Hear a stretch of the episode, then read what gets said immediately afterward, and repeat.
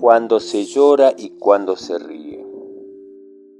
Un hombre cuando parte a un largo viaje en barco, la gente, los parientes, los amigos van al puerto a despedirlo.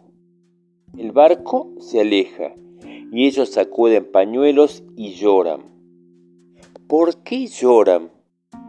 Porque no saben qué sucederá en el camino. Tantos accidentes puede sufrir un barco hasta arribar al destino. En cambio, cuando el barco alcanza la costa definitiva de su rumbo, esperan al hombre sus amigos, parientes, gente conocida que grita, ríe, sonríe, satisfechos, contentos. ¿Por qué? Porque ha llegado sano y salvo Así explicaron los sabios maestros, es la vida. Una travesía en la que hay que estar constantemente despierto, pensando, esperando, luchando, amando, perdiendo.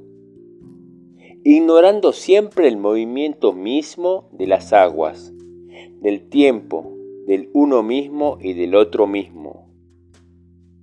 Solo cuando la vida concluye se sabe que fue el hombre porque está terminando su periodo de existencia y entonces merece una calificación definitiva. Mientras vive es pasajero, transitorio. Por eso amor es preocupación y pensamiento. Cuando se llora y cuando se ríe. Del libro de Jaime Barilco.